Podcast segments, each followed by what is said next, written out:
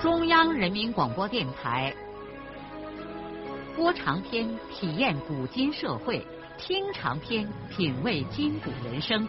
让我们的故事传到千家万户，让每一位听众走进我们长篇联播的新天地。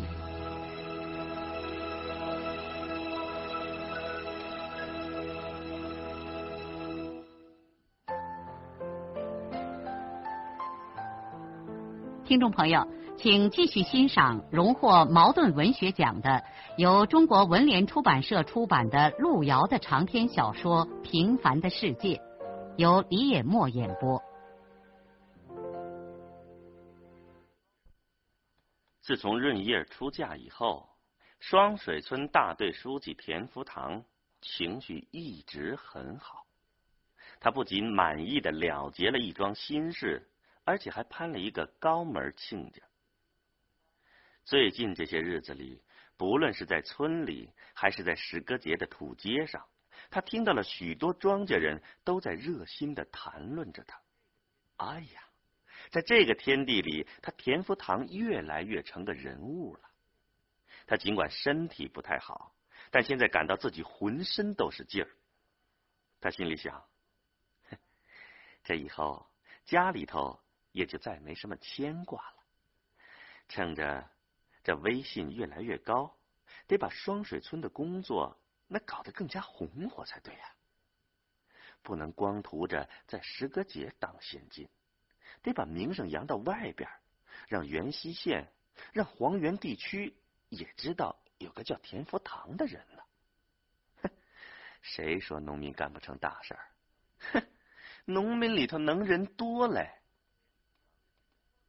田福堂现在正思谋，他怎样才能在双水村这个小天地里干出一番大事情来？当然了，农民嘛，除过和土地打交道，还能做得出什么惊天动地的业绩来呢？看来这个冬春，他也来不及思谋再干大事了。等秋后庄稼收割毕了再说。到那个时候就不能小打小闹，得干一件有震动性的工作才行。总之，因为现在门里门外的事情都很顺心，田福堂的事业心也就更强了，抱负也比以前更大了。对于一个五十岁的农民来说，这倒也很不容易。田福堂心里说：“就是的嘛，年纪虽大。”那革命意志可不能衰退呀！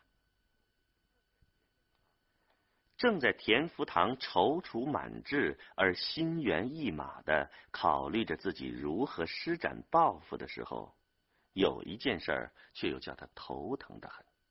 他儿子润生高中毕业回家来了，这件事的确叫他很头疼。现在高中毕业的学生。都得回来劳动，不经过两年以上的劳动锻炼，就没有资格被推荐出去或工作或上学。但是田福堂自己很清楚，润生从小娇生惯养，平时连一回水都不担，更不要说整天把日头从东山背到西山了。娃娃吃不了苦，这不。他高中毕业回来，眼看已经快一个月了，还没出山劳动过一回。人家孙玉厚家的少平回家来的第三天，就上了村里的农田基建工地。可是田福堂也很难过的看着儿子现在一天都没多少话，在家里走来走去，就是个抽纸烟。可急忙之间，田福堂实在也寻不下什么办法来解决这个问题。就在他为儿子的事儿万般焦虑的时候，有一天，他的主要助手孙玉婷来他家里串门。在拉谈了一会儿村里的工作之后，玉婷对他提起了润生的事儿。呃，福堂哥，你最近？大概为润生的事儿犯愁着了吧？田福堂心里头想：哼，这玉婷真是把我的心思摸透了，不怪人家金俊武说我田福堂打个喷嚏，他玉婷就感冒了。可玉婷既然提起了这件事儿，他也只好说：“哎，就是的，这娃娃身体不好，从小也没受过什么苦，现在回来要参加劳动，怕吃不消。”哎，我是想来想去，俺也没寻下个办法呀。咋没办法呀？我也一直替你想这件事儿来。哎，最近我倒是想出了一个好办法。啥办法呀？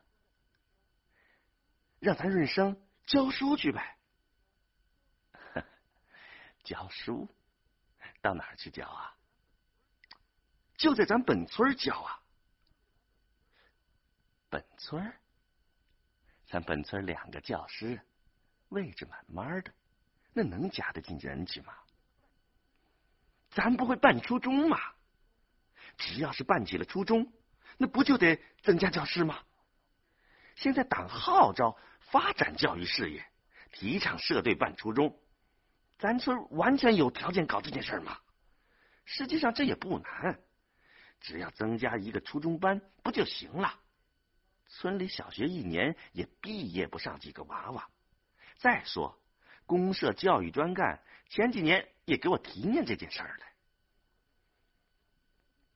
田福堂听玉婷这么一说，倒也真的开始认真思考这个问题了。他觉得这里面还真的有些门道来。于是他对玉婷说：“哎。”你这主意，哎，倒是新鲜啊！玉婷啊，你再接着往下说。啊另外，从政治路线方面说，那咱们村贫下中农应该占领教育阵地。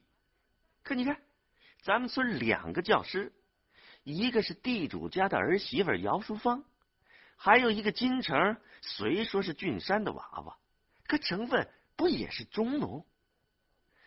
咱学校的教师，那一个贫下中农也没有啊，那这怎么行啊？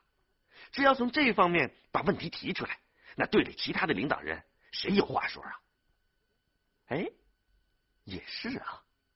田福堂越听越觉得玉婷说的有道理，他从箱盖的烟盒里给玉婷拿了一根纸烟，然后慢慢的用手在头皮上挠了半天，这才说。哎，也许这事儿那就能办了啊！还是开个会通过一下才行啊。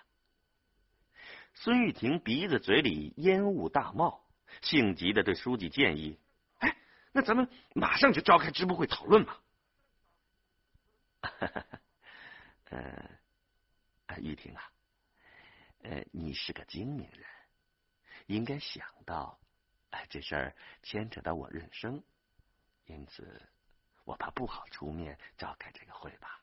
啊，哎，能不能这样啊？还干脆你来给咱出面，你是学校的品管会主任嘛？你出面，名正言顺，只要品管会通过了，大队支部那就没有理由反对。就是有人反对。那个时候我再出来说话就方便多了，啊，没问题，我今天晚上就召开品管会开会，专门讨论这事儿来。啊，我还寻思着，要办初中，恐怕还得增加两个教室。嗯，那就先考虑你哥家的少平，认生嘛，只要大家同意，那我也就不推辞。让娃娃到学校里也锻炼上几年嘛。是嘞，那按照文件规定，农村当教师也算劳动锻炼。到时候门外有工作或是学习的机会，那咱润生也能符合推荐的条件呢。这这我知道了。孙玉婷从田福堂家里出来以后。这时候已经快到吃午饭的时候了，他也没顾得上回家去，穿着那双系着麻绳子的烂布鞋，绞着两条腿，匆匆忙忙的向后村头他哥家去了。玉婷一路上很激动，他又一次感到自己在双水村是个举足轻重而且有智有谋的人物。你看，连田福堂都感到头疼的问题，他孙玉婷三下五除二就迎刃而解了。不用说，福堂将因此而更会器重他玉婷的。不论是从政治上，还是从其他方面说。玉婷想，他当然是双水村革命事业的接班人了。将来福堂和俊山年纪大了，那就看他带领双水村的人民继续沿着毛主席的无产阶级革命路线前进了。另外，他还高兴的是，在村里办个初中班，他哥家的少平也能到学校去教书了。作为村里学校的品管会主任，孙玉婷一直为贫下中农没有占领这块教育阵地而感到很痛心。可眼下，孙玉婷一路走，一路庄严的想：哼，双水村资产阶级把持教育阵地的历史，那就要结束了。再说。润生和少平不仅是贫下中农子弟，那还是自家人。自己这个品管会主任，那也不会像晁盖一样被架空了。玉婷走得挺急，又用着脑子，所以虽然天气冷，可额头上却渗出了汗水。就这样，他上了他哥家的小土坡。脸上不由自主的露出了笑容。他知道，他哥一家人听到这消息，一定会很感激他，而且会另眼看待他了。他心想：“哼，哥，你别以为玉婷光着的连累你们，吃你们一碗饭，抽你们几袋烟。嘿，我在大事上给你们帮忙嘞。哥，你说你早年间供我念书。”后来又给我娶了媳妇儿，可我也帮你娶了个不要彩礼的儿媳妇嘛啊！现在我又把少平拉扯到学校去教书，嘿嘿，这该把欠你的情儿补上了吧？带着这种情绪，孙玉婷走进了他哥家的门，看见屋里除过他的老母亲和大嫂之外，其余的五个人都出山劳动，还没有回家来。他大嫂正在锅灶上忙着做饭，老母亲坐在一堆破烂被褥里，手里拿着些白药片，用手指头拨拉着，一颗一颗的细心的数着。于是他就费劲儿的把那双烂鞋拖在脚地上，上了他哥家的土炕，坐在他妈身边。老母亲心疼的用瘦手摸了摸小儿子的破棉袄，说。玉婷啊，这么单薄，你冷啊？叫你媳妇儿再给你续上点棉花。嗨，家里头连一点旧棉絮都没有了。那你就把我那个旧棉袄拿回去，拆了给你续上。这时候，在锅上忙着的少安妈说。啊，我们还剩点旧棉花，罢了，你拿回去吧。能嘞，玉婷马上就应承了下来。他今天在这个家里理直气壮，既然给他，那他就要。而且今天这顿午饭，他也要不客气了。他把鞋拖在了脚地上，那就是意味着他准备在这吃饭了。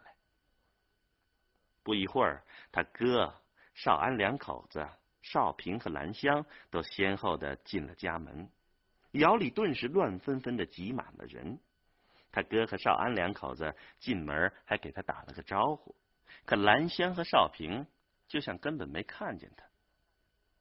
尽管大家都没有显出什么特别的热情来欢迎他，玉婷也不计较，他常来了，这家人已经习以为常了。可是他心里琢磨着，我得在吃饭之前把让少平当教师的事儿说给这家子人听啊，要不这顿饭可就吃的不那么舒服了。也是，他知道，如果他在这儿吃了，他哥家里头就有一个人没饭可吃了。于是他等大家都聚在窑里的时候，就很快的把他想方设法在村里办初中班，并且准备让少平去当教师的事儿，给他哥一家人叙说了一遍。果然，一家人都马上开始为这个消息而兴奋起来。哎呀，这事儿当然应该高兴了。要是少平教了书，两个假期不算，那一年就能挣两千六百个工分。公社一个月还补助六块钱呢，要是假期里再出工劳动，队里头还单另给记工分这样下来，一年比一个最好的劳力都挣得多。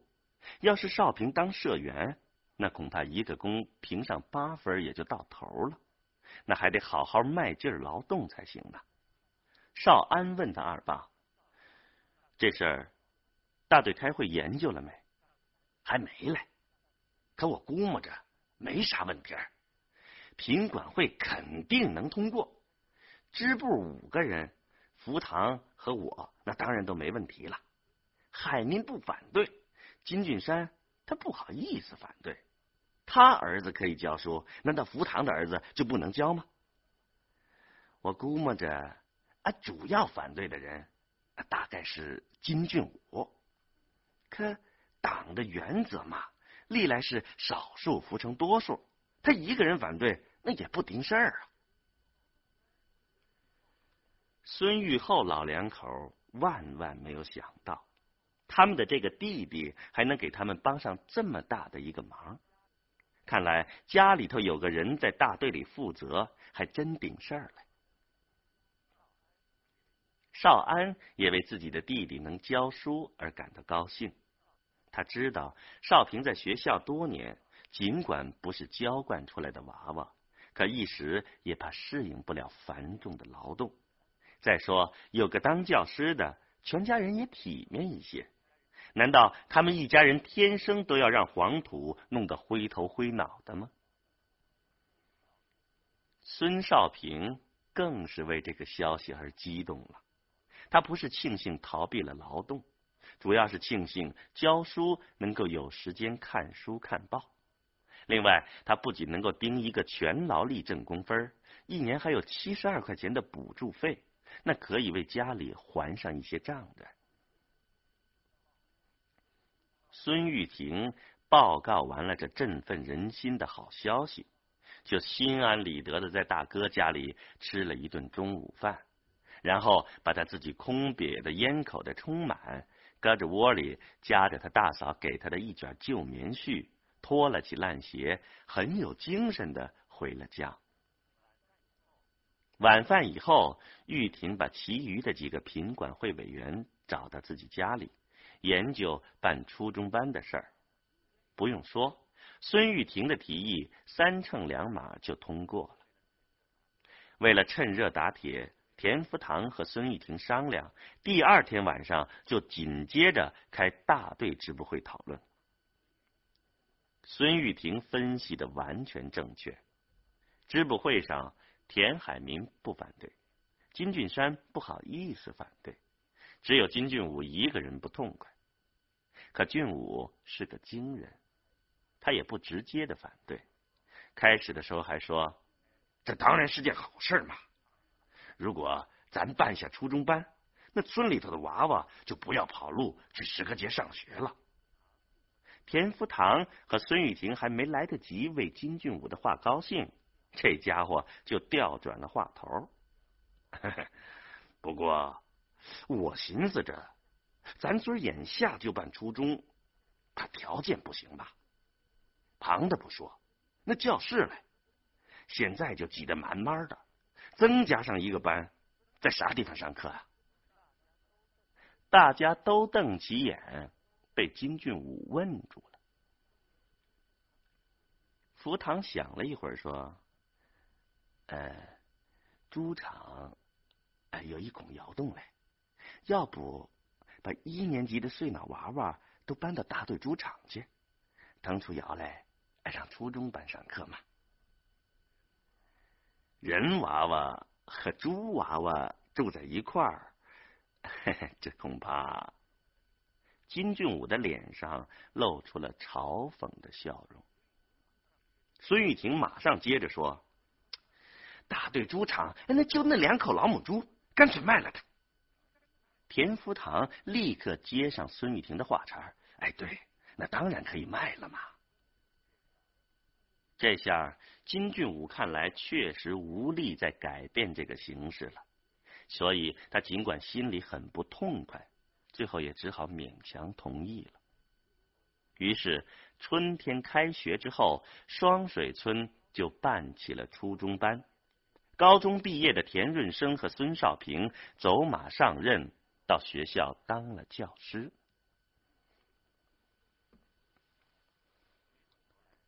回过头来再说润叶和李向前结婚以后的事儿，他们的生活正应了一句俗话：“强扭的瓜不甜。”自从婚礼仪式一结束，李向前的不幸就开始了。结婚虽然已经几个月了，可他还等于是一个光棍儿。实际上，这样一种夫妻生活还不如他打光棍儿。因为光棍没有女人的温暖，可也不要受女人的折磨。自从洞房花烛夜到现在，他李向前用尽了甜言蜜语，甚至下跪央求润叶死活不跟他同床。每天晚上，润叶不脱衣服，在墙角的一张小床上独自睡觉，而把他李向前一个人丢在那张漂亮的双人床上。两个人就像陌生的路人，同宿在一个旅馆里。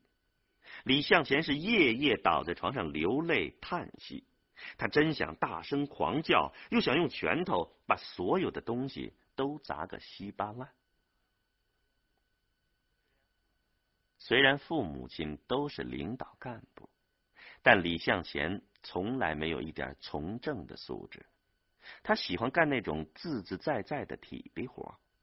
他在小的时候就迷上了开汽车，他觉得这工作可以走南闯北，也没有人成天跟在身边指手画脚，想走就走，想停就停，两只手把着方向盘，那就可以随心所欲的把一个庞然大物摆弄得像一只绵羊一般的乖顺。司机工作虽然餐风饮露，很辛苦，可人心情畅快呀。对待汽车，他是一点儿也不马虎。哪怕是为了洗干净一个螺丝帽，他可以把饭丢下不吃。汽车在他的眼睛里是有生命的，就像爱马的人看见自己的坐骑一样。他每次向自己的汽车走去的时候，心里头就有一种抑制不住的激动和亢奋。他甚至想温柔的把这个钢铁家伙抚摸一下。其实呢，这个身体稍稍有点胖的青年，心肠并不很坏。他是个本分人，他只是在吃穿住和开汽车这几个范围内兢兢业业而又精精明明的奔波操劳，对其他的事情没有什么兴趣。可是这一切方面所用的心思加起来，再乘以二。也抵不上他李向前对田润叶所用的心思。